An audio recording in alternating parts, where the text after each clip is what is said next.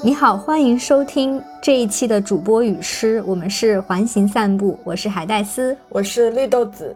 环形散步是一档以空间感受为主题发散的生活观察记录，在这里，我们将以播客的形式记录日常对生活的观察、感知与思考，以保证在不可避免的打工夹缝中维持对生活的感受力。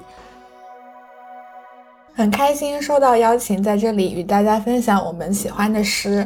今天我们要分享的呢是葡萄牙诗人佩索阿写的组诗《牧羊人》中的诗。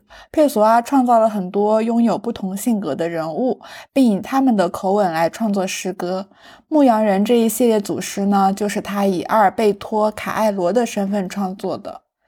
卡艾罗热爱自然，他用客观的感觉来感受自然。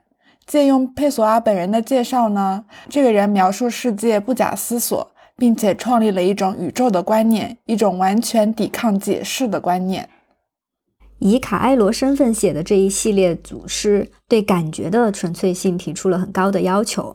他排斥了思考的介入，而是用直接而单纯的方式去感受。所以今天我们也跟随感觉，选了两首我们喜欢的诗，分享给大家。邀请大家与我们一起来感受《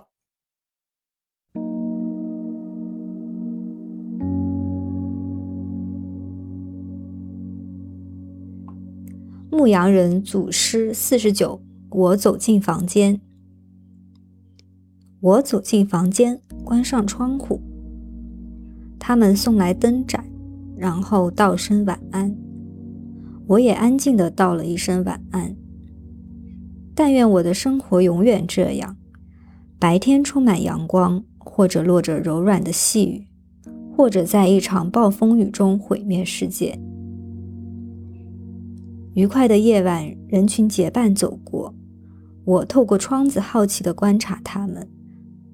最后一次深情地凝视安静的树林，随后关上窗户，点燃灯盏。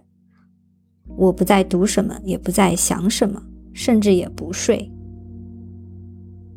突然感到生命涌过我全身，就像河水漫过河床，而外面无边的沉静，如一尊熟睡的神。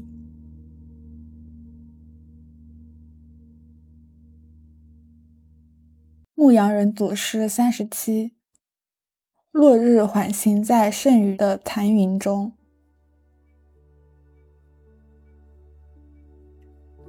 像一大团肮脏的火焰，落日缓行在剩余的残云中。在一场安静的傍晚，从远处传来一声模糊的汽笛，必定是一列火车离开了那儿。此刻，一种模糊的向往突然向我袭来，一种模糊的平静欲望，出现又消失。有时，在小溪的表面形成许多水泡，变大又破裂，毫无意义。除了它们是水泡，不断变大又破裂。